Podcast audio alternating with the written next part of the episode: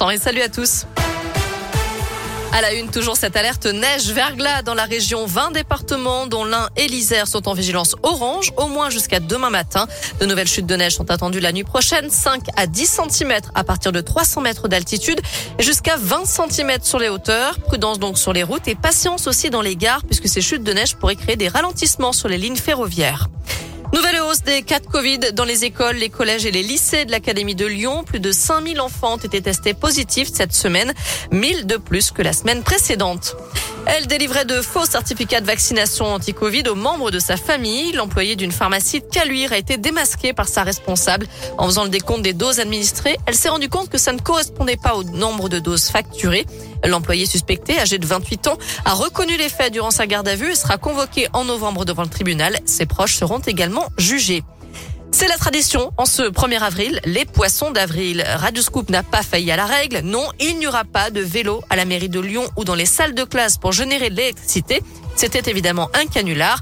Et on n'a pas été les seuls, les agriers. Oui, le maire du 4e arrondissement de Lyon prend l'excuse des flocons. Ce matin, il a décidé de procéder au salage des rues, mais en bon écologiste, ce sera avec du sel bio de Guérande, évidemment.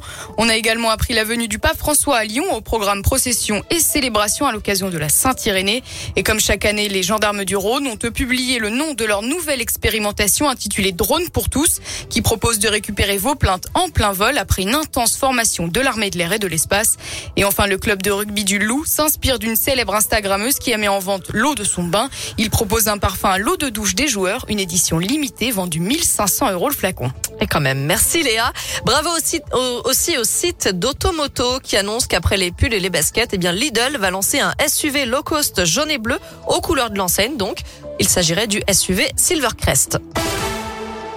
L'actu, la vraie, c'est aussi cette nouveauté dans les tribunaux. À partir d'aujourd'hui, les procès peuvent être filmés en France. Audience de divorce, de surendettement, délit en correctionnel. Le gouvernement espère ainsi restaurer la confiance des Français envers la justice. À l'étranger, les pourparlers ont repris en visio aujourd'hui entre les négociateurs russes et ukrainiens. De son côté, Emmanuel Macron a apporté son soutien au maire de Melitopol qu'il a reçu à l'Elysée. Sa ville est bombardée et occupée par les Russes.